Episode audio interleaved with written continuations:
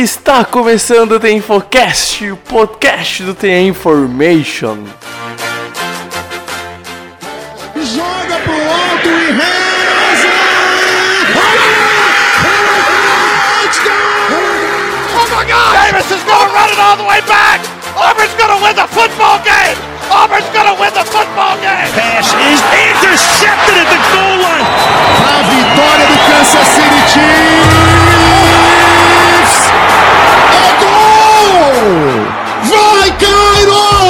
Vikings!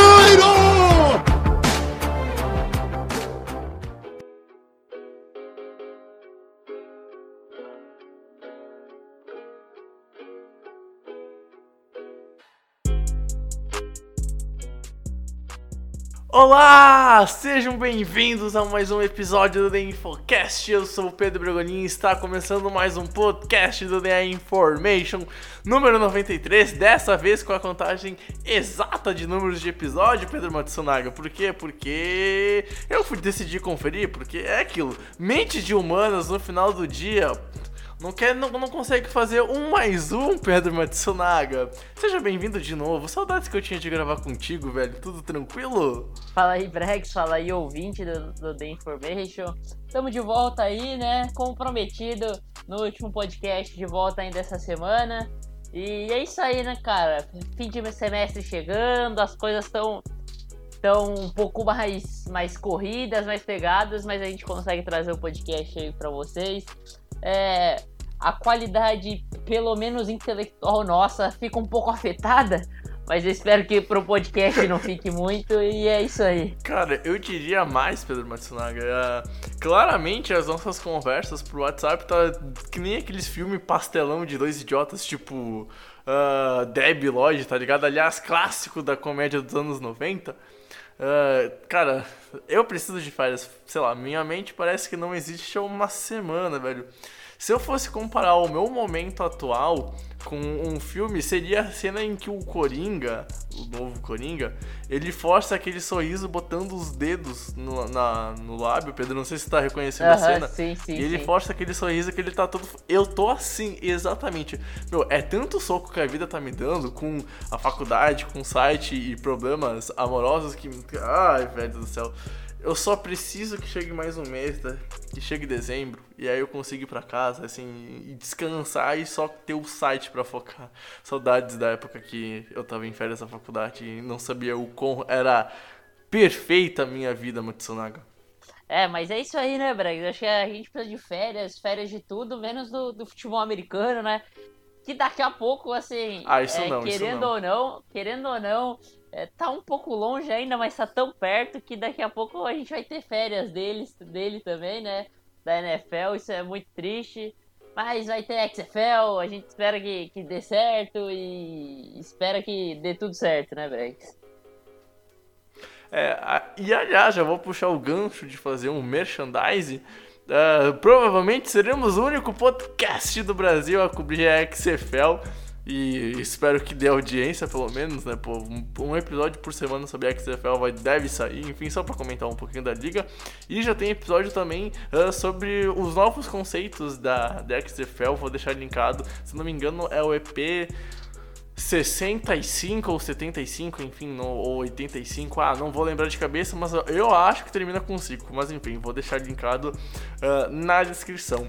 Ah, enfim, vamos para os recados e daí na volta, Pedro, a gente já começa a comentar o que mais importante pode acontecer na semana 9 da NFL, que tá começando a segunda metade da temporada, enfim, vamos conversar um pouquinho sobre a Week 9.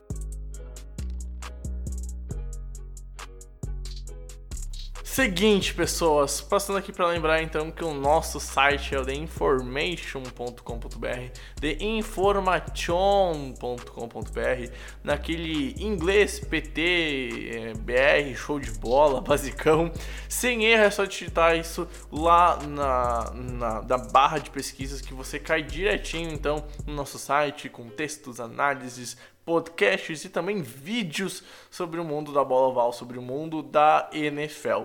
Lembrando que também a gente está nas redes sociais, no Twitter, Instagram e por aí vai. No Twitter é o arroba a Information NFL Information NFL.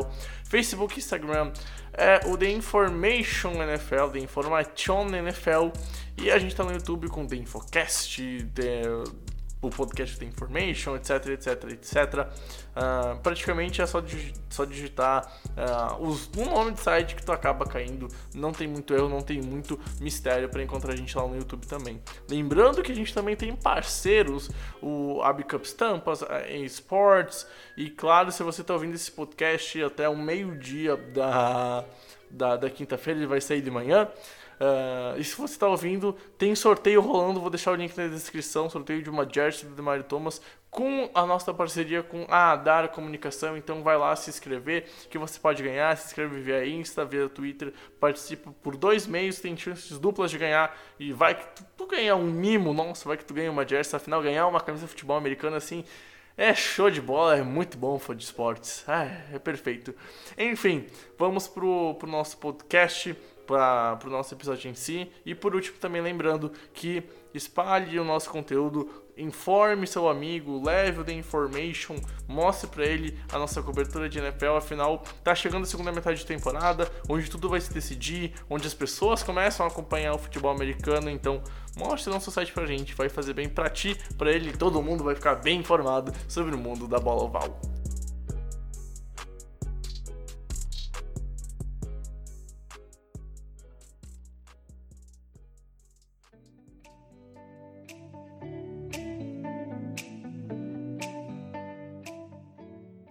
Bom, Pedro Matsunaga, vamos lá destrinchar as trincheiras do futebol americano.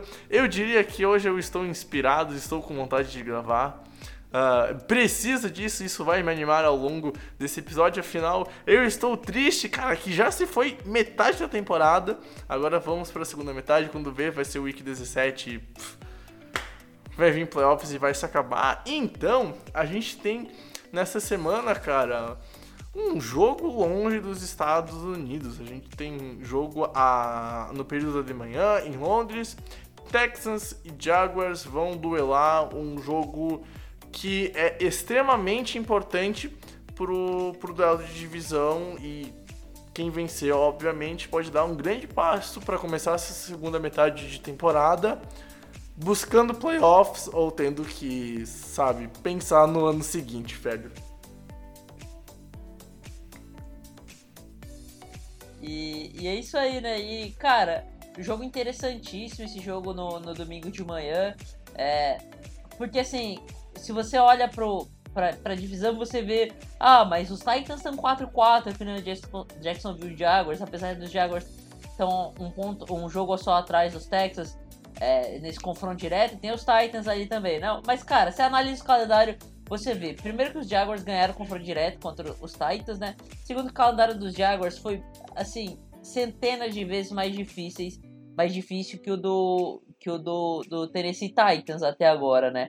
Então, isso já demonstra que os, os Jaguars estão em outra posição que os Titans. Os Titans vão para lugar nenhum.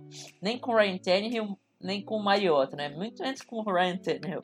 É, e, cara, esse jogo é para é, e assim, esse jogo é para consolidar uma sequência de três vitórias para os Jaguars na temporada, né? O que não aconteceu até agora. Tiveram uma sequência de duas derrotas, aí uma sequência de duas vitórias, aí outra sequência de duas derrotas, aí outra sequência de duas vitórias.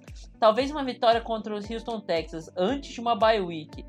E, e depois da bye week tem um confronto direto com o Indianapolis Colts. Isso pode ser é, esse confronto com os Houston Texas, tendo uma vitória em Londres, aí tendo a bye week, descanso, depois uma viagem longa, longa para Londres e jo jogando ali depois da bye week contra os Colts. Então, assim, os Jaguars podem ter a, a motivação necessária para disputar essa vaga do wild card, né? Que provavelmente vai para um time da AFC South, uma das vagas. Ou, ou para Jaguars ou para Texans, os Colts ali. Então, alguém pode acabar. Algum deles vai ganhar a divisão, apostaria nos Colts, é o time que mais demonstrou que está capacitado a, a ganhar essa divisão. E a outra vaga é entre Houston e, e Jaguars. No primeiro jogo que aconteceu é, contra, contra os Texans, o jogo, o jogo aconteceu em Houston e foi uma vitória dos Texans por 13 a 12 que não, não foi para overtime porque os Jaguars arriscaram a conversão de dois pontos que foi mal sucedida, né? Naquele momento, os Jaguars estavam muito menos preparados, é, ninguém sabia muito bem quem que era o Gardner Minshew, é, tinha acabado de perder o Nick Foles no jogo anterior contra o Kansas City Chiefs. Hoje, os Jaguars têm o, o, o Leonard Fournette jogando muito bem, tem o Gardner Minshew já desenvolvendo uma, uma boa conexão com o, o DJ Chark, boa conexão com o Chris Conley. Então, é outro jogo. Os Texans estão em, em um nível da temporada que a gente não dá para saber, né? Os Texans têm oscilado bastante na temporada, sempre sofrido no, em todos os jogos, seja ganhando, seja perdendo. E, e, eu apostaria que esse jogo vai ser outro jogo apertado pro, pro Houston Texans, né, Brex? É, cara, é mais um jogo onde a gente espera que as duas franquias façam duelo até o final. E, e outro fator também tão importante para esse jogo é que, tipo assim, os Texans estão 5-3 e os Jaguars estão 4-4. Ou seja, se os Jaguars ganharem, o recorde das franquias ficam igualados. E aí abre mais ainda uma divisão que hoje em dia é uma das mais difíceis de se prever quem pode ser o campeão dela aí pros playoffs. E, e, cara, vai ser mais um jogo, na minha opinião, que talvez não tenha muitos pontos, onde as defesas consigam forçar os adversários a não terem grandes partidas, Afinal, a verdade é que os Texans param muito bem no jogo terrestre, é a oitava franquia que menos cede jardas em jogo terrestre, e o forte dos Jaguars é correr com a bola. Enquanto isso, os Jaguars não são uma franquia que passa muito bem com a bola, é a 14 na NFL atualmente. E os Jaguars é. Os Jaguars, os Texans é uma da, das franquias que mais cedem jardas aéreas. Então assim, ah, o forte de um, a defesa do outro consegue anular. E aí o que seria mais fraco e pode se explorar, a outra franquia não consegue fazer tão bem. A questão de como o Gardner Minshew vai se portar diante dessa defesa vai ser muito importante. Tem a baixa do DJ Watt, que pode afetar o jogo terrestre. Talvez a gente veja o Fournette correndo mais pro lado que o, o JJ Watt uh, deveria estar, mas vai ter um, um, um, reserva e hoje em dia substituir o DJ Watts é, acho que sei lá, impossível, né? Enfim, é uma máquina o, o jogador dos Texans.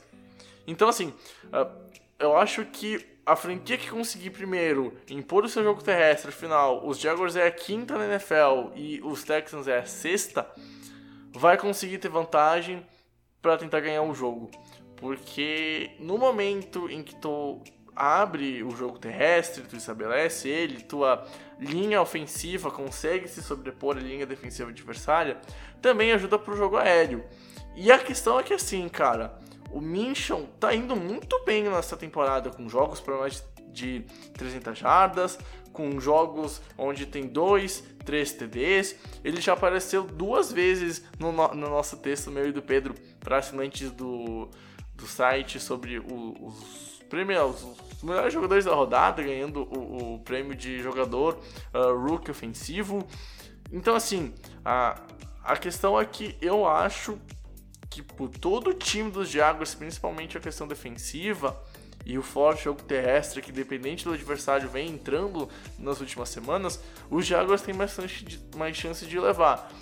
E caso realmente o jogo terrestre abra, Pedro, talvez a gente vai ver o Gardner Minshew conseguindo punir os Texans e a secundária que não é assim tão boa e sai de bastante jardas. Só que a gente olhar para outro lado, a gente tem o Deshaun Watson que, cara, tá jogando um absurdo, corre com a bola, passa a bola, passa em movimento, corre para TD e, e tem fazendo, tem feito furacão durante todo o, o, o jogo. E a questão é, cara, os Jaguars têm uma defesa para parar um QB móvel que é, é, o que eu acho que é mais difícil de disparar porque tu não, não sabe o que ele pode fazer, ele pode improvisar. E assim, quando o improvisa, ele faz literalmente um show. Então, é, tem muitos detalhes que fica difícil de prever para esse jogo e mostra o quão uh, emocionante disputado ele vai ser. Talvez ele não seja um passeio ofensivo das franquias, mas eu acho muito difícil ele não ser disputado, velho.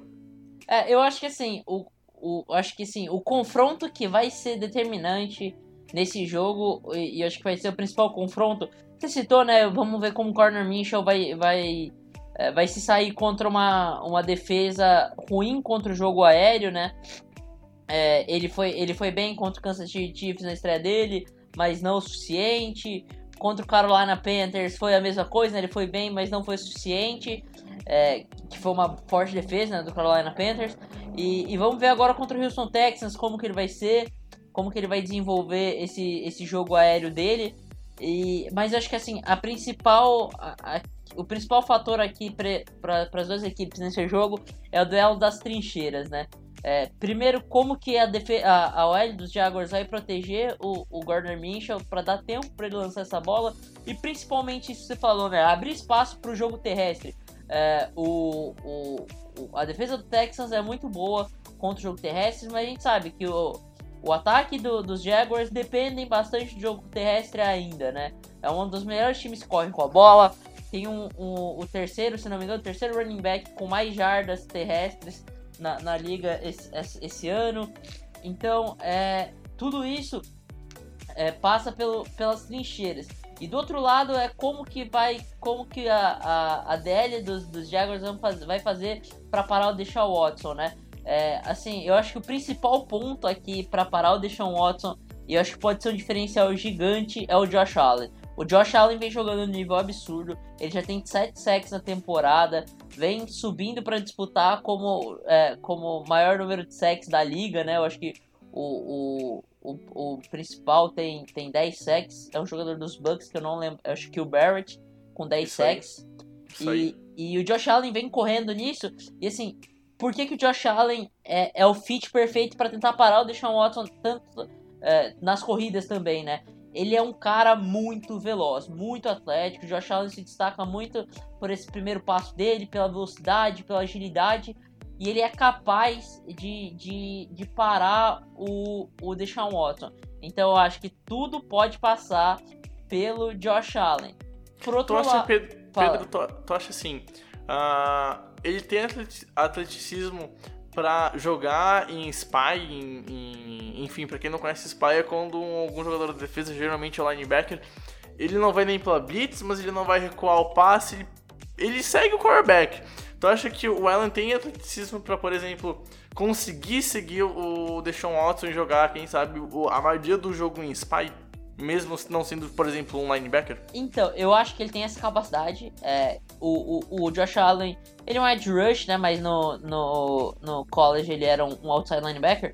Mas eu, eu não acredito que vai acontecer isso. Porque você vai perder o Josh Allen. E eu acho que não é. Eu acho que o ganho não, não compensa a perda nessa questão. Eu acho que assim, separar o Deshaun Watson correndo é, é importante, é. Mas, cara, você ter o Josh Allen é, conseguindo, conseguindo é, pressionar o quarterback, eu acho mais importante.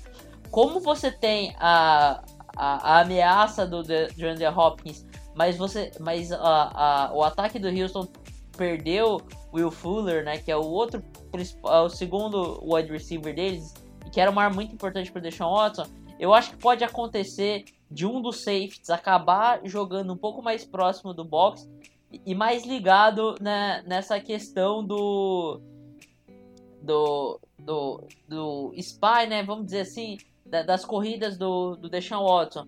Talvez Ron Harrison avançando um pouco mais, jogando um pouco mais próximo da linha, eu acho que, que isso é, faz um pouco mais de sentido para mim. Tem o Jared Wilson também, então eu acho que é, eu acho que vai passar por isso. Se acontecer do, do Deshaun Watson acabar correndo muito com a bola, pode ser que aconteça uma ou outra big play do Andrew, DeAndre Hopkins, uh, tentando explorar o AJ Bowie. Mas assim, uh, a gente sabe da capacidade do talento do AJ Bowie, marcando uh, no mano a mano, então acho que pode acontecer bastante isso e avançar um safety para proteger essas corridas providenciais do Deshaun Watson, né? É, exatamente. E, e... e, assim, outro fator que eu acho que é importante destacar é o jogo corrida dos Texans, né? Que vem trabalhando muito Exato. bem. É que eu ia falar, se tem esse efeito do, do, dos Jaguars correrem bem com a bola, é o mesmo exemplo para o jogo terrestre de Houston, que corre muito bem com a bola na NFL. Só que eu acho que não tem a mesma consistência do, dos Jaguars, Pedro, mas mesmo assim, os Jaguars não são uma franquia que parra no jogo terrestre, é a 18 né? Foi a 17, uh, se eu não me engano, enfim, tá por essas posições. E aí, eu acho que assim, vai ser uma batalha. A primeira franquia que conseguir estabilizar o jogo terrestre e correr com a bola e ter a posse dela, e aí abrir play action, etc e tal, talvez tenha a chance de ganhar, tenha a, a manteiga e a faca nas mãos para conseguir secar o adversário e conseguir uh, sair uh, vitorioso. E eu olhando para todos os pormenores desse jogo, já passando para final da análise dele, cara, eu aposto nos Jaguars uh, muito por conta da forte defesa e, e, principalmente do jogo terrestre. Eu acho que o jogo terrestre dos jogos, na minha opinião, me passa mais confiança para esses jogos. Mas, obviamente, os Texans podem vencer e, assim, é um jogo para ser menos de uma posse. E quem sabe, de novo, ficar a menos de três pontos. O primeiro jogo ficou a um ponto. Eu não duvido desse daqui ficar em um field goal, Pedro. É, eu acho que assim, é, eu concordo com, com a sua análise, eu acho que, é, que, é, faz sentido. Mas mais do que isso, eu acho que assim, é, algo que é para ficar esperto é DJ Chark e Chris Conley, eu acho que são dois jogadores que podem valorizar bastante esse ataque dos Jaguars. Lógico, em com o Gardner Minshew, que é um cara muito inteligente. E eu acho que assim, os Texans a, a, a perderem o, o, DJ, o DJ Watt é, acaba é, tirando um pouco dessa pressão do pass rush do Houston e, e isso pode vir a ser um problema. É um problema assim que é, que, que é um fator importante, que pode ser um fator determinante. Porque, assim, o Gardner Minshew com o tempo, ele vai conseguir achar o DJ Chark, ele vai conseguir achar o Chris Conley. E é um cara que sabe fugir da pressão e lançar, né? A gente viu no último jogo com um TD de 60 e poucas jardas pro Chris Conley. E Chris Conley e DJ Chark são jogadores explosivos que podem se aproveitar muito do, dos problemas da secundária dos Texans. Então eu acho que assim, é, o, o, o, esses dois jogadores são jogadores pra gente ficar de olho né, nesse jogo. Uh, passando então pro próximo jogo, Pedro. Uh, Chicago Bears, Philadelphia Eagles, jogo a uma da tarde. E que talvez tu olhe de cara e fica. Hum, mas são duas franquias que estão meio a meio, etc e tal mas que estão tentando fazer alguma coisa na NFL. Acho que vale a pena dar uma destacada. Afinal, a gente vê uma grande defesa dos Bears e um ataque dos Eagles que está voltando a produzir. Só que a outra metade desses dois times não completam ao, o ponto forte. E aí, numa dessas, a gente pode ter um jogo bem interessante ou um jogo que pode destoar para um dos lados, abrir uma vantagem muito grande no começo da partida. Só que, mesmo assim, acho que vale conversar um pouquinho desse jogo, Pedro pelo motivo que talvez uma derrota aqui afaste o sonho de brigar firmemente pela divisão, principalmente por causa dos Bears. E uma vitória pode pôr fogo no parquinho na, na disputa tanto pela NFC North quanto pela NFC East, que é o caso de Bears e Eagles, velho.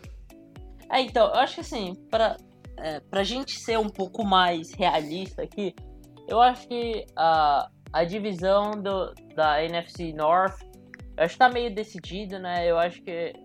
Eu, eu não vejo uh, os Bears conseguindo ir para algum lugar. Eu acho que os Packers levam, podem levar a divisão. Talvez tenha uma disputa com o Minnesota Vikings. E quem não ganhar a divisão acaba levando uma vaguinha no wild card. Dito isso, é, eu acho assim, o Chicago Bears tem, tem um potencial para ganhar jogos. O problema é, Cara, Trubisky não dá. E, e assim, é, eu acho que assim, o Philadelphia Eagles tem o, o, o poder de fogo necessário para conseguir destrinchar a defesa dos Bears. É, não que vá atropelar, eu acho que assim, é um time que oscila muito, né?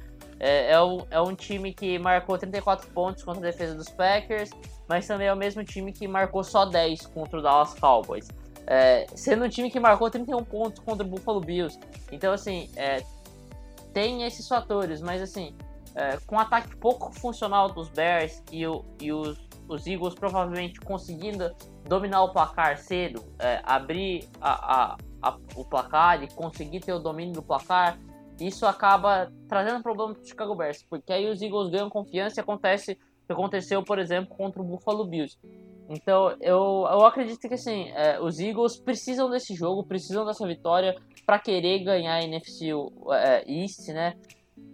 Porque senão é, vai correr perigo, vai correr é, é, perigo do, dos, dos Cowboys acabarem é, conseguindo o, o, o, ultrapassar e, e, ganhar uma, uma distância, né? Os Cowboys jogam contra os Giants, provavelmente ganham o jogo. Isso, e talvez abra duas vitórias é, de então, vantagem já. Então, cara, uh, os Eagles não podem pensar em perder esse jogo contra os Chicago Bears.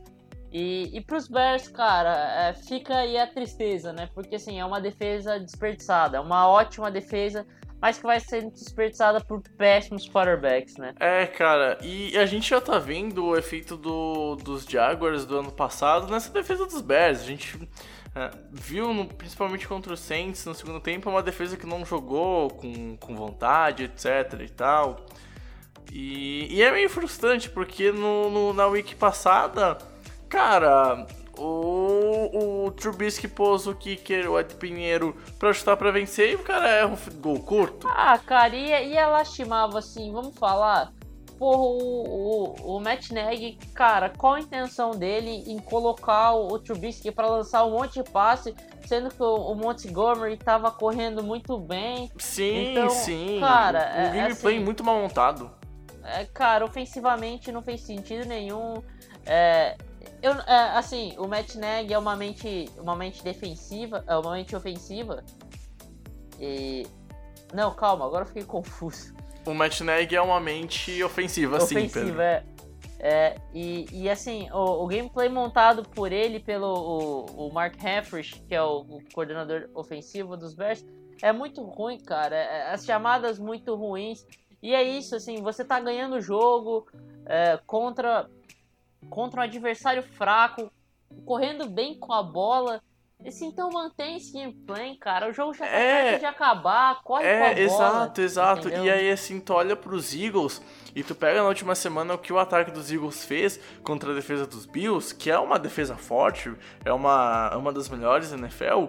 E assim, tu olha que os Eagles conseguiram correr, teve, teve um TD de mais de 70 jardas que inflamou os números do jogo terrestre, mas correu bem toda a partida com o jogo terrestre. O ataque aéreo também andou, Carson Wentz foi bem, a franquia passou dos 30 pontos, se eu não me engano foi 33 ou 30, sei lá, mas pontou pra caramba e limitou muito bem os Bills defensivamente. E assim, tu olha o que fizeram na semana passada, e pode muito bem repetir essa mesma fórmula de novo, porque o ataque dos Bears, cara, não faz nada. E aí, uma hora a defesa vai cansar, vai cansar, vai cansar e vai cansar, porque tem que ficar sempre em campo pro time ficar vivo. E aí, então, tu vê que no jogo passado, justamente contra os Bills, os Eagles abriram no último período. E aqui pode acontecer a mesma coisa, porque sinceramente, por mais que a defesa dos Eagles seja horrível na, na questão de secundária, é uma defesa que consegue pressionar de vez em quando o adversário, que não sofre tanto por jogo terrestre.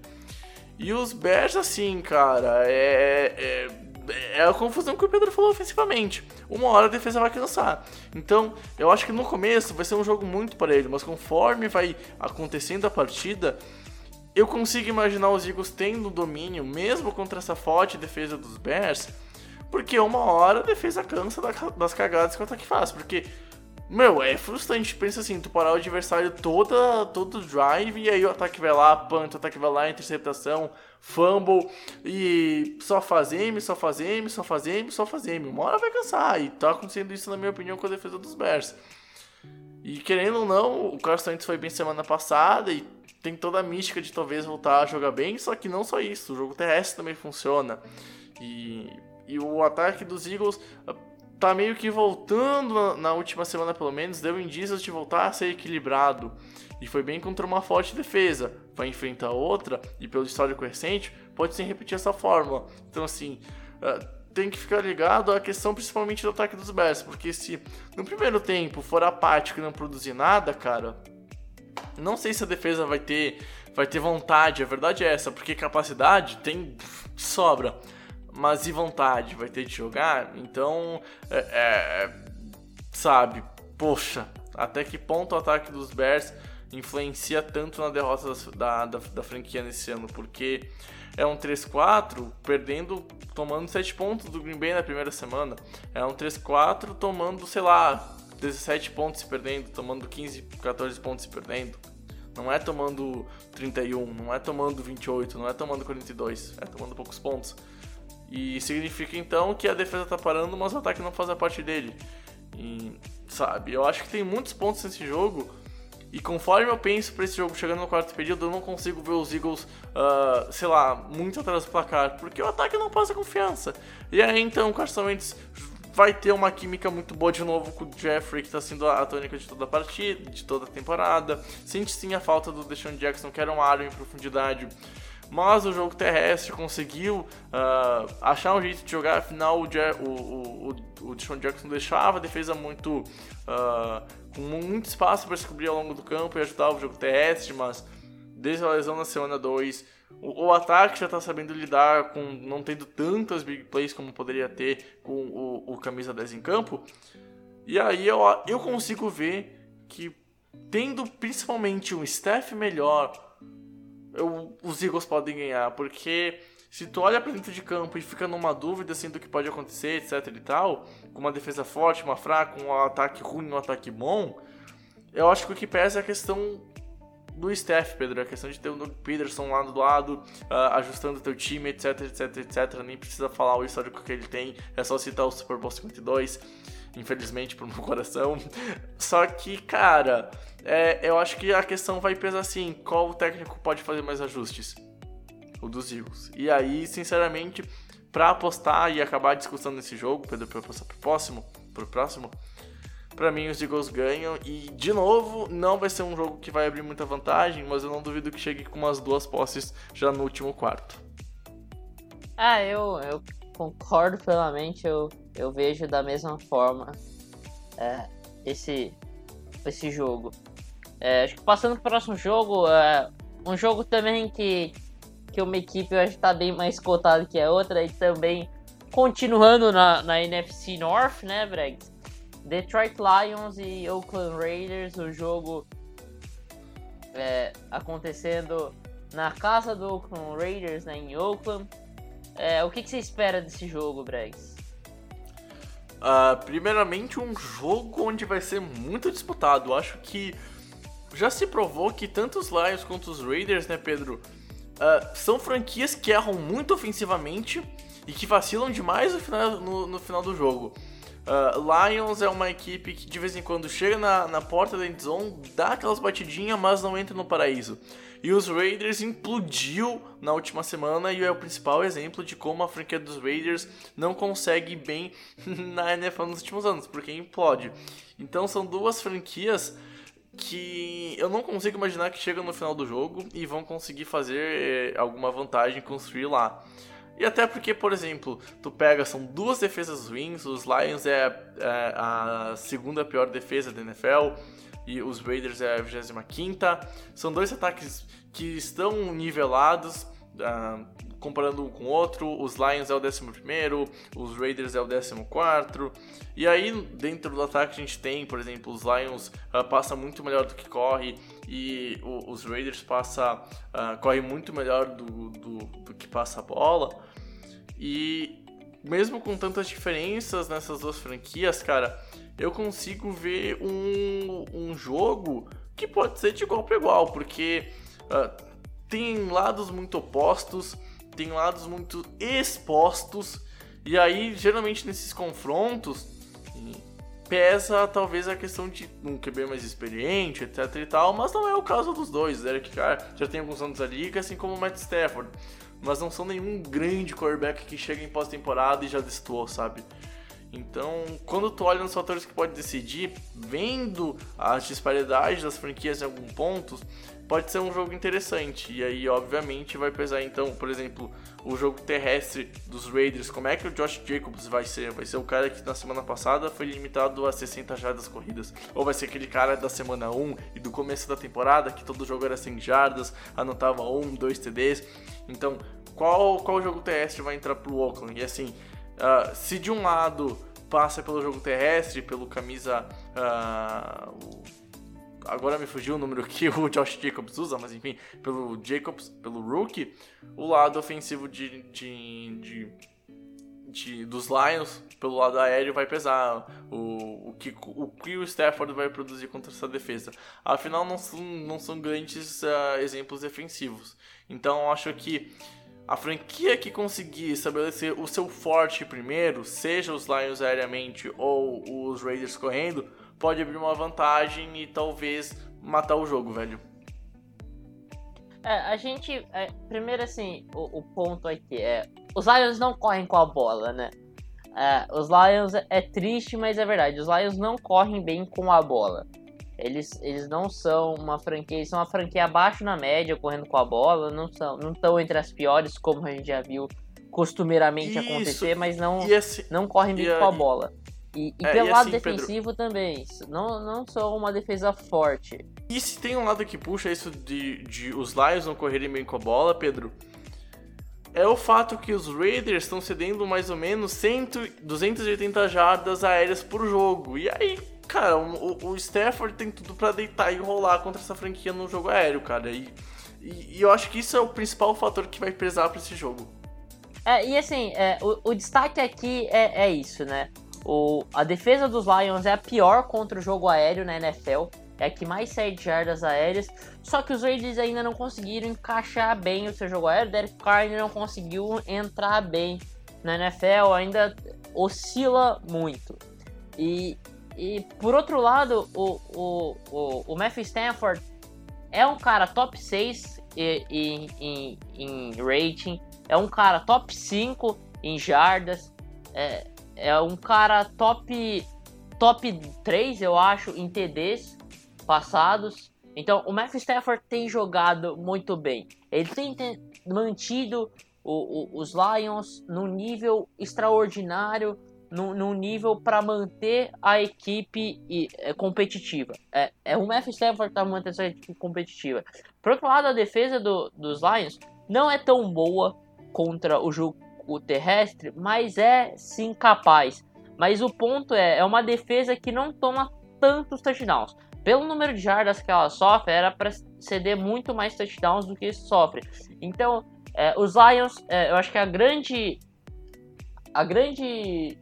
Como que a gente pode dizer? Acho que assim, o, o grande mérito dessa defesa dos Lions, dessa defesa do Matt Patricia, é algo que os Patriots já tiveram em alguns momentos, que é uma defesa que enverga, mas não quebra. Então eles Cara, conseguem eu ia- minimizar o impacto da sua defesa é, sofrendo poucos touchdowns, né? Meu, eu ia falar exatamente isso, cara. É enverga, mas não quebra e puxar pro lado dos Patriots. Que justamente era a defesa que o, que o Matt Patricia montou lá, que cedia um caminhão de jardas. E eu lembro que a torcida ficava pistola da vida, porque todo jogo era, ah, cede umas 400 jardas pro jogo. Ah, essa defesa vai fazer M nenhuma lá nos playoffs. Ah, vai chegar dezembro e não vai fazer M nenhuma e tal. Mas não, não tomava TD, cara. E aí chegava em dezembro e, por exemplo, fez o que fez com, com, com o os, os Seahawks. Fez o que fez, por exemplo, no Super Bowl 51, que no segundo tempo defensivamente foi perfeita, depois que tomou o 28 a 3, né? Não, não vamos nem entrar em destaque daquele jogo. Mas assim, é uma car- característica desses Lions que enverga, mas não toma TD, e que produz muito no jogo aéreo, como o Pedro falou, já mostrando os números do, do Stafford. E cara, assim, eu acho que é mais um jogo pros Raiders implodirem e mostrarem suas fraquezas que tem que corrigir para ano que vem quando forem para Vegas. E sinceramente, para terminar aqui a discussão desse jogo, Pedro, que a gente tem mais dois para falar, eu vou apostar nos Lions muito por conta de- dessas disparidades e ser o ponto-chave da- do jogo. A questão de um time muito bem no jogo aéreo e isso vai explorar muito a fraqueza do outro. E sei lá, eu não consigo, por exemplo, imaginar o, o, o Stafford que tem tido 3 TDs, teve 4 TDs aéreos, por exemplo, contra a forte defesa dos Vikings, não tendo 3 TDs contra essa defesa fraca no jogo aéreo, não tendo, sei lá, talvez até 4.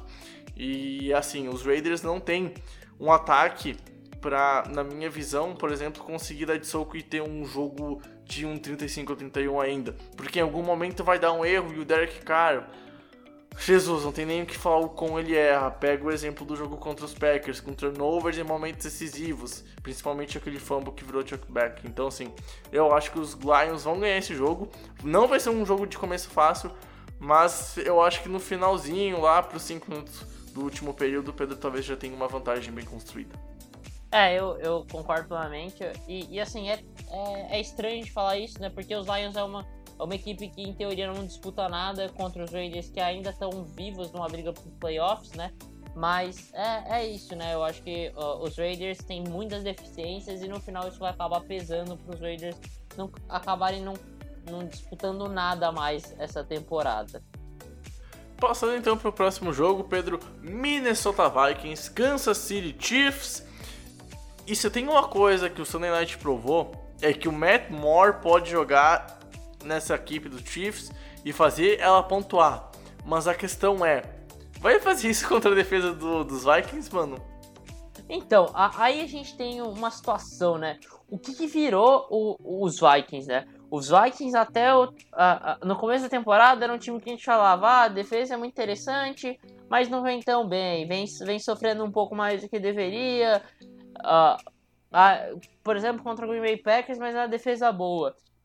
É, mas o ataque, o ataque não empolga. O ataque perdeu pro, pro Chicago Bears por 16 a 6, só pontou 6 pontos.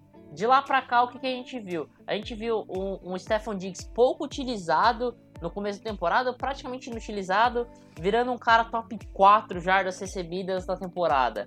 É, um Dalvin Cook que manteve a produção lá do começo, mesmo com o jogo aéreo do, do, dos Vikings se desenvolvendo. Uh, o, o, o Dalvin Cook ainda se mantém como o mais jardas corridas na liga, né? Então a, a gente tem visto um, um, uma evolução do ataque dos Vikings impressionante, com o, com o Kirk Cousins também subindo muito o patamar do, do das atuações dele, né? É, vindo muito bem, de, de vários jogos muito bem.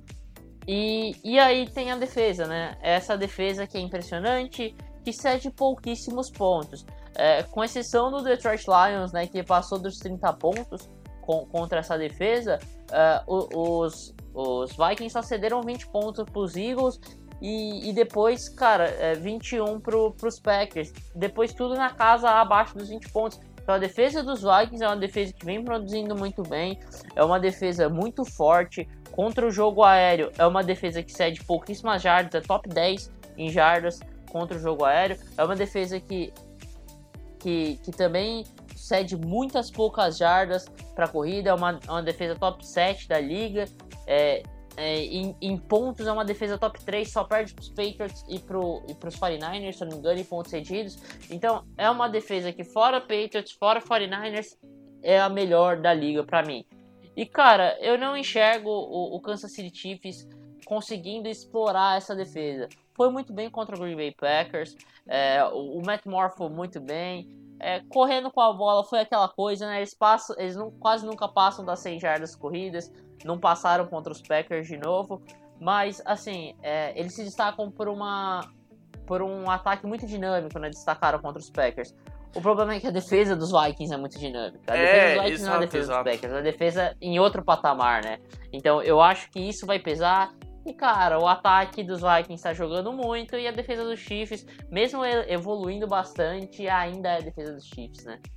E cara, sei lá, não adianta tipo assim, ah, chegar aqui e falar um caralho de números do ataque dos Chiefs, que não adianta, não é o Patrick Mahomes, a os Chiefs com o Mahomes é a segunda franquia que mais passa a bola na NFL e é, tu vai fazer o quê? Passar essa quantidade, esperar que tenha mesmo número de jardas com o Matt Moore? Não é assim, principalmente com uma, com uma forte defesa.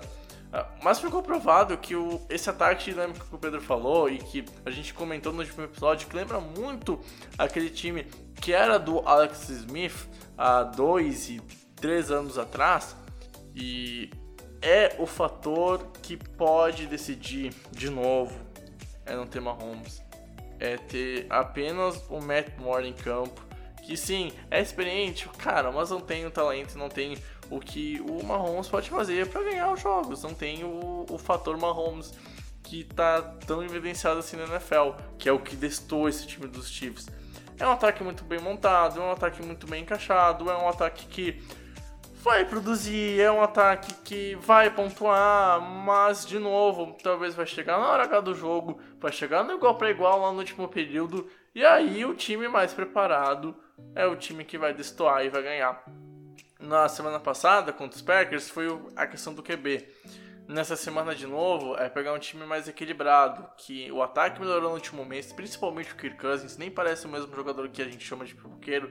Não tô falando que ele não vai mais pipocar, mas é um outro jogador no, no último mês. E a defesa, enfim, é.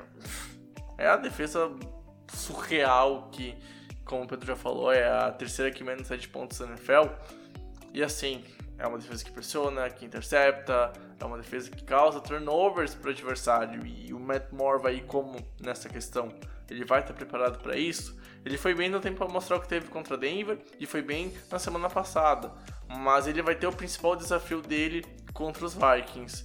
E é um jogo difícil, é um jogo pesado e é um jogo, na minha opinião, que tem acima de tudo a questão que os Vikings não podem perder para não ficar muito atrás de Green Bay, para não ficar dois jogos atrás de Green Bay, porque já perderam um confronto direto e precisa ganhar o confronto direto na volta, pelo menos para conseguir, quem sabe, no, no, no, confronto de desempate, tentar tirar a diferença dentro da divisão, que Green Bay tem, se não me engano, 3-0 e os Vikings têm um 2. Então, sabe, é, é um jogo que os Vikings vão entrar com, com o olho ardendo para ganhar. E os Chiefs, talvez com sem Mahomes, vai pesar. Vai ser um, um, um, um jogo atípico, talvez, para o ataque, que não vai conseguir envolver tanto a defesa adversária. Pela questão de, mesmo sendo dinâmico, não é o Patrick Mahomes. Pode ganhar numa, num eventual jogo perfeito do Matt Moore? Pode, muito mais por conta do trabalho do Andrew Reid ofensivamente. Só que daí, então, tu pega esse ponto ofensivo, vamos olhar o outro lado da bola, vamos olhar o Kirk Cousins, que tem 10 passes para touchdowns nas últimas três semanas. É um cara que tem apenas duas interceptações nas últimas duas semanas, que tá soltando o braço, com o Delvin Cook correndo para todo o santo jogo para mais de 100 jardas e tendo um TD pelo menos. Né, então pesa, pesa com por quê? Porque os Chiefs, mesmo com sem Mahomes, tem um ataque que é poderoso ainda, por conta do sistema, mas a defesa destoa demais, a defesa é muito fraca e não para o jogo terrestre e não para o jogo aéreo e os Vikings estão muito bem correndo com a bola e o jogo aéreo começou a funcionar, Pedro. Então aqui, não só pelo fato do Mahomes ter fora do jogo, mesmo se ele fosse pro jogo, mesmo ele talvez dando a chance de vitória para os Chiefs, a defesa destoa demais e aí, principalmente sem o QB número 15, eu fico com os Vikings para essa partida por causa do ataque contra a defesa dos Chiefs. É, eu, eu partilho da mesma opinião. É, os Vikings demonstraram uma evolução muito grande. Até onde isso vai, eu, eu não sei. É, eles vêm numa sequência de vitórias interessantes, mas é, é, bom lembrar que eles não ganharam nenhum de nenhuma equipe que dá pra falar que é um bicho papão, né? Eles ganham de é, Giants, ganham de Eagles, de Lions e de Redskins nenhum desses times tem campanha positiva. E que normalmente é o, o grande. a grande criptonita do Kirk Cousins, né? Uhum, então, uhum. então, assim, até onde vai esses, esses Lions eu não sei, mas eu acredito. Esses Lions, esses Vikings, eu não sei, mas eu acredito também que ganha do, do Kansas City Chiefs. E acho Cara, que a gente pode só... passar pro último jogo, eu né? Só, eu queria fazer só não. uma pergunta, Pedro. Não, uh. não, não vai demandar muito tempo, só uma resposta breve tua. O Kansas City Chiefs com 5-4, quase perca esse jogo e sem Mahomes para a próxima semana, talvez, preocupa para a divisão? Pode ter algum problema ou tu acha que quando o Mahomes voltar ele vai destoar de novo e aí vai ganhar a divisão e vai para os playoffs? Cara, então, vamos lá. Pra divisão, eu acho que não preocupa. A gente acabou de falar do, do Oakland Raiders, né? É, é muito difícil os Raiders tentarem qualquer coisa. Agora, a, a questão de para para uma, uma folga nos playoffs é preocupante, né? A gente tem que lembrar que o Kansas City Chiefs não tem o, o, calendário mais simples do mundo. É, o Kansas City Chiefs ainda pega, por exemplo, o New England Patriots. E eu acho difícil você imaginar, por exemplo, numa situação hipotética que os, que os Chiefs percam dos Patriots. Eu acho muito difícil um time com 10, é, com 11-5 terminar terminar no, no, com uma, uma folga. Pode acontecer? Pode. Não vou tirar essa possibilidade porque a gente vai ter é, grandes, grandes confrontos ainda. Tá tudo em aberto. A gente vê o, o Baltimore Ravens sofrendo alguns jogos que não deveria. É, também não tendo um calendário fácil daqui para frente.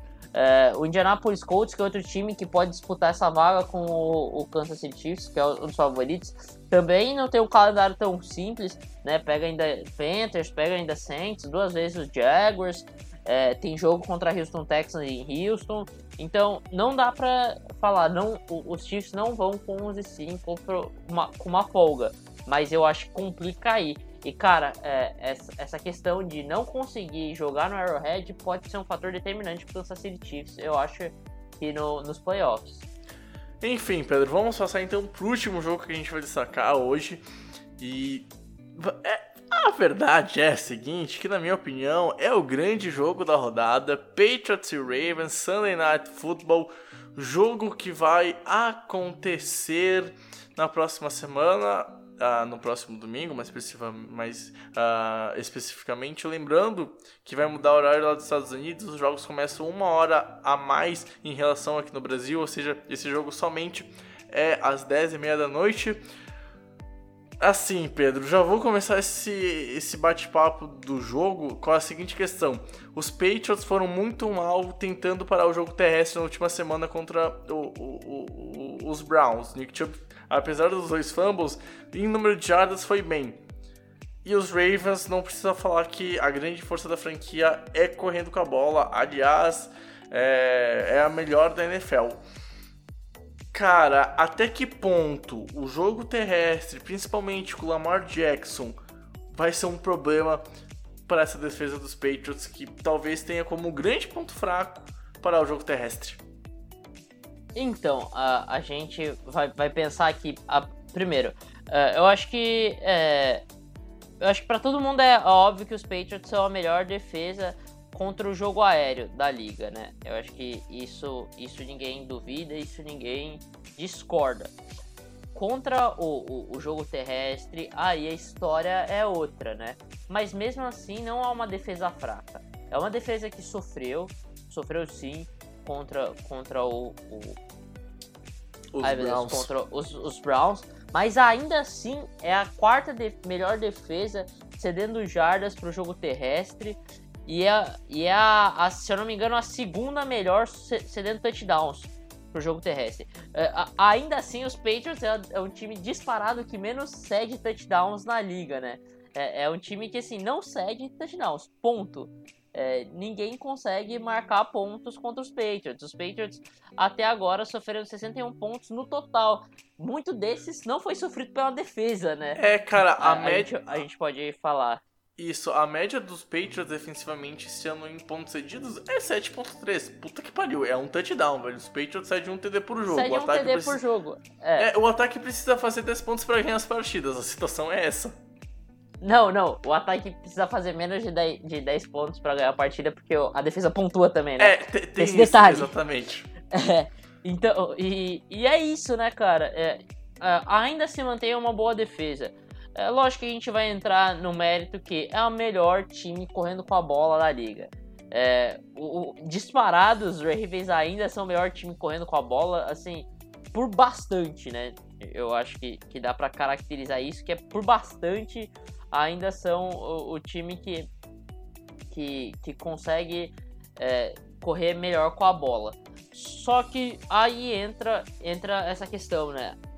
Cara, os, os Ravens não são um time que consegue passar tão bem a bola, né? Os Ravens têm esse problema, eles correm muito bem, mas o jogo aéreo dos Ravens não, não favorece muito o time, é a 18 né? Tá ali bem na média ali, né? Um pouquinho, um pouquinho abaixo ali da média. E, e eu acho que isso é um fator determinante, porque assim, cara, o Lamar Jackson ainda não encontrou no jogo aéreo que seu principal forte. Eu acho que ele é o, ele é o dual treat, ele é o completo dual treat, ele lembra muito Michael Vick nessa questão. Só que, cara, se os Patriots souberem que os Ravens não vão passar bem a bola, não existe problema nenhum dos Patriots lotarem o box e deixar a secundária em, em mano a mano. Porque é o Jonathan Jones jogando muito bem, é o, o, o, o JC Jackson jogando muito bem, é. E, e assim, Pedro. O, o Jason McCourty jogando muito bem. O Stephen Gilmore é o melhor uh, cornerback da liga hoje, é um shutdown corner de primeiro nível. Além disso, é um playmaker também. Ele é um, um cornerback perfeito até agora. E, e, assim, eu acho que o, o legal é, é o grande desafio para a defesa dos Patriots, né? A defesa dos Patriots não tiveram grandes desafios. Mas é bom lembrar também, né? A defesa dos Patriots humilha todo mundo, sendo que esses mesmos jogadores que foram humilhados pelos Patriots sofreram também contra outros times, né, Bregs? É, E exato. Isso é um ponto a se destacar. Sofreram ou não? Conseguiram, conseguiram desenvolver contra os times. Esse é um ponto a se destacar também, né? É, cara, exato. E, e assim, eu acho que ah, o grande fator, obviamente, é o que o Lamar vai conseguir jogar correndo com a bola. É, se for bem, os Ravens têm chance de ganhar. Só que vamos falar dos Patriots contra os Jets, aquele shootout há duas semanas atrás. Os Patriots jogaram a partida inteira em cover zero, ou seja, foda-se o passe. A gente vai lotar o box, vai mandar blitz e vai ver o que vai acontecer. Sandarnold viu fantasmas. E aí, talvez utilize a mesma tática que o Lamar? Talvez. E aí o que vai acontecer? Vai ver fantasmas de novo? A defesa vai sofrer? Cedendo muitas jardas aéreas? Não sei. Mas é uma tática que pode se repetir, porque não duvido que o Belichick vai pensar assim, ah, quer saber, ó, esse cara aí é segundo anista, ó, vamos assustar ele, ele só corre com a bola, então, ó, vamos mandar um monte de pressão. A nossa defesa já forçou seis fumbles e recuperou, então vamos, vamos botar um monte de gente no box, mandar pressão, deixa que a nossa secundária segura os caras em mano a mano, porque não são uma grande franquia passando a bola, é a 18ª na liga. E vamos assustar um moleque jogando de QB e tentar forçar a bola, rou- roubar a bola por meio de fumbles. Cara, é uma tática totalmente plausível e pode acontecer de novo os Patriots jogando a partida inteira zero. E pode dar muito certo de novo. É, A grande chave da partida é isso, né, cara? É, é, é o que os Patriots vão fazer para parar o jogo terrestre dos Ravens. Que, como o Pedro falou, o Lamar tá indo muito bem. É o primeiro QB da história a ter mais de 700 jardas terrestres após a sétima semana é o QB que conseguiu pelo menos três jogos de mais de 100 jardas terrestres nessa temporada. Teve um jogo para mais de 150 jardas. Então é um cara que pune muito bem os adversários correndo com a bola. Mas vai enfrentar Bill Belichick, um- um gênio de defesa. Para mim, o maior gênio da história da NFL em quesito defensivo.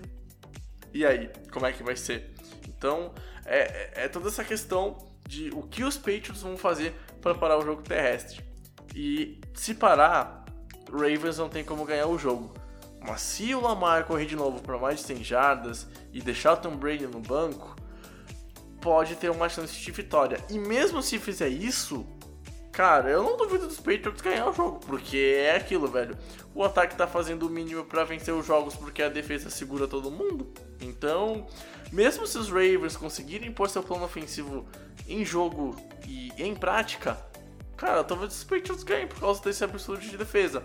Mas, obviamente, cara, de novo, se o Lamar produzir, os, os Ravens têm chance sim de derrotar os Patriots em Foxborough. Tem chance sim de fazer um upset hoje no, no que é pra mim o, o melhor time da, da liga. E vamos ver o que vai acontecer. É um jogo disputado, é um jogo que, que vai ser, na minha opinião, o mais legal de se assistir. Muito por conta desse duelo da, do ataque terrestre do- dos Ravens contra a defesa dos Patriots. E aí, do outro lado, né, Pedro? A gente tem um Tom Brady que precisa jogar melhor, um ataque terrestre, principalmente, que precisa jogar melhor. E, cara, esse ano, vamos falar a verdade, mano. a- o- não tá achando estranho o que o McDaniels tá comandando o ataque, sei lá, parece que não investe no jogo terrestre e tem toda a questão da OL, sei lá. Ah, Em algum momento, tu acha que essas chamadas ruins que vem acontecendo no, no jogo dos Patriots pode influenciar pro lado defensivo do- dos Ravens, que é uma defesa que historicamente é muito boa ah, no lado defensivo da bola? Então, ah, vamos lá. É, eu acho que, primeiro, assim, é, colocar aqui um ponto que eu queria falar antes de, de responder essa pergunta, né, Bregs? É, muito se fala do, do- do- do- dos Patriots nessa questão, né, do, do, do ataque. É, os Patriots são o time que mais pontua na liga, em média, dos jogos, né? É, seguido pelo Baltimore. Isso é interessante, né?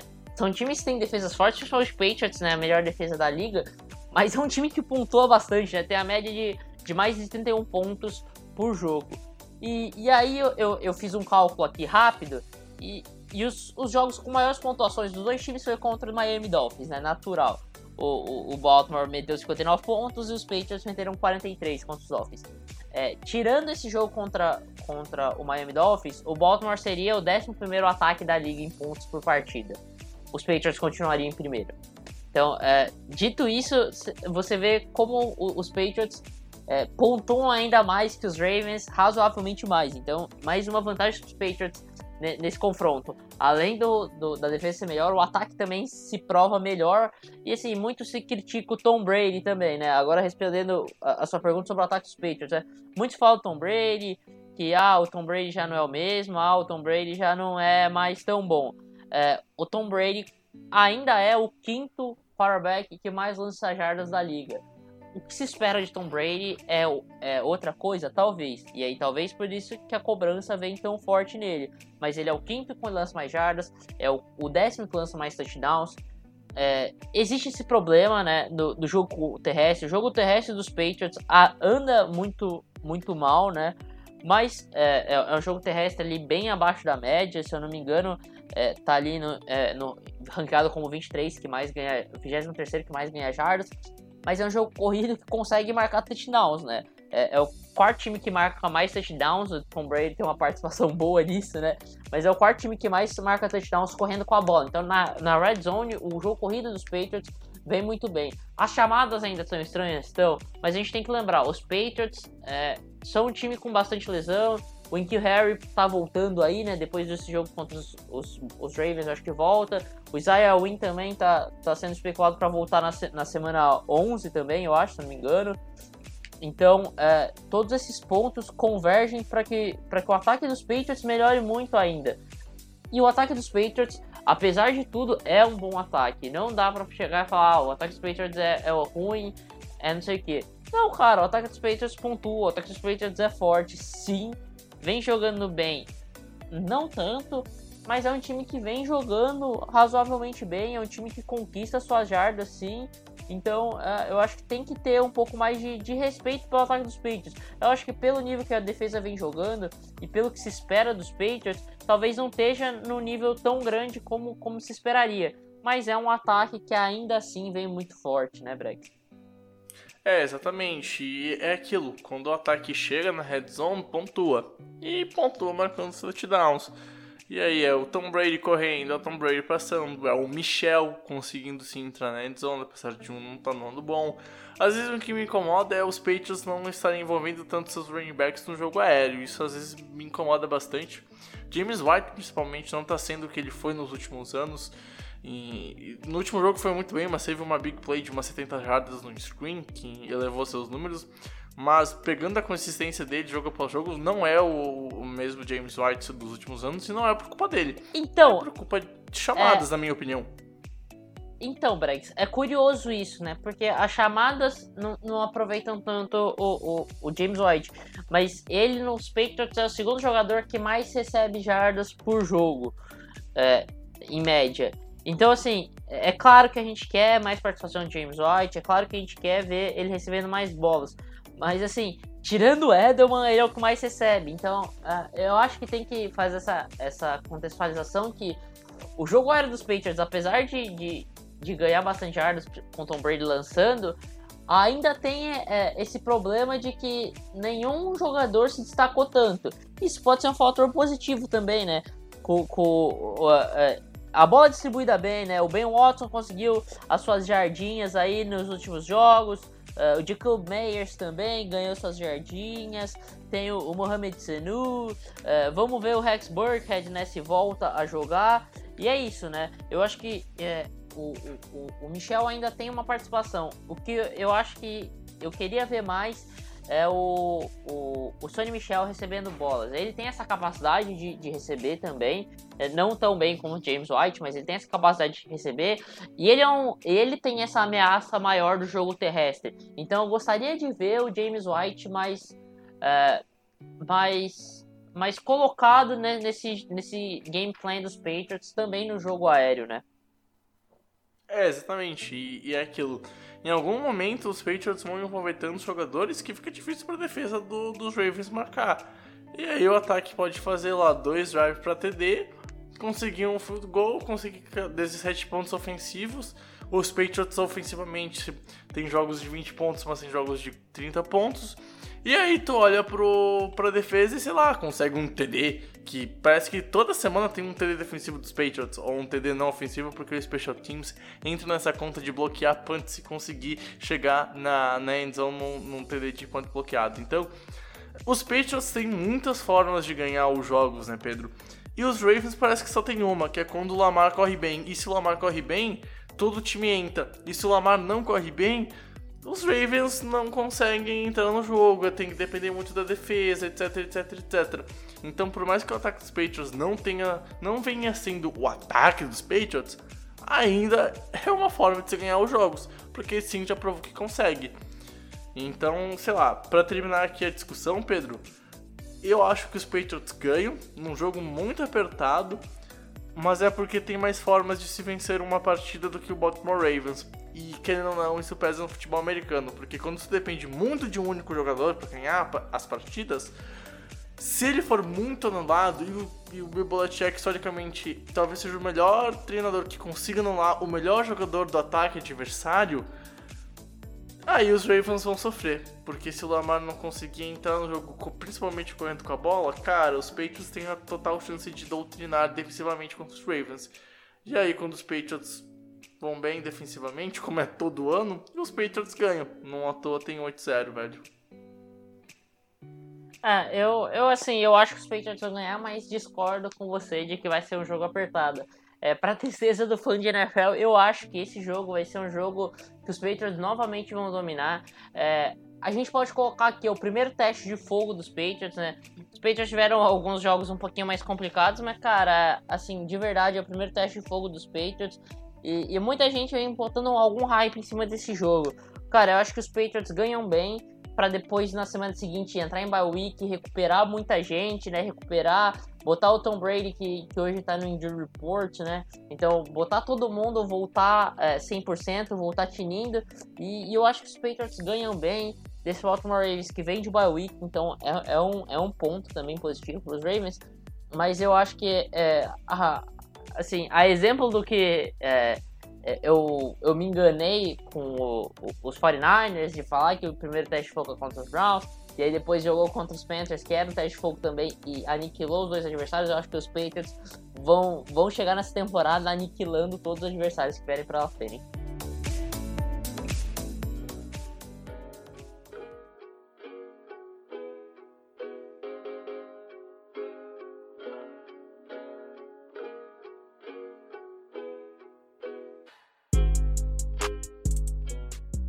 Bom, Pedro Matsunaga, um EP de quase uma hora e quinze, acho que vai dar depois da edição.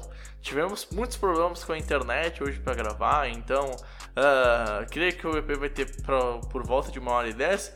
Então, para não exceder muito ainda, cara, muito obrigado por ter estado comigo, Matsunaga e amigo 20. Lembrando de seguir a gente lá nas redes sociais, tem sorteio, assinar o nosso site com nossos planos, tudo linkado na descrição, no site, e, e vai ter todos os encaminhamentos dentro do, do nosso site para os nossos parceiros, enfim.